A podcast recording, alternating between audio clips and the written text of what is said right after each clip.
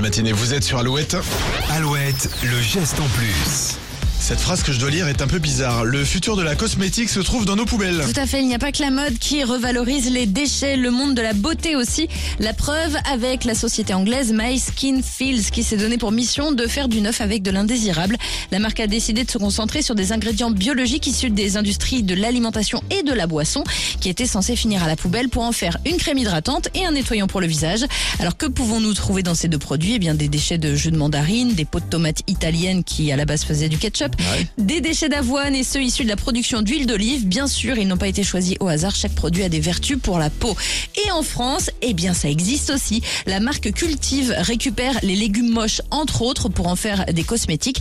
Et l'industrie de la parfumerie s'est aussi lan- lancée dans ce défi écologique avec Techniflore, qui élabore des parfums mélangeant déchets de fraises, de bois ou encore de lit de vin. Bon, je suppose que ça sent bon.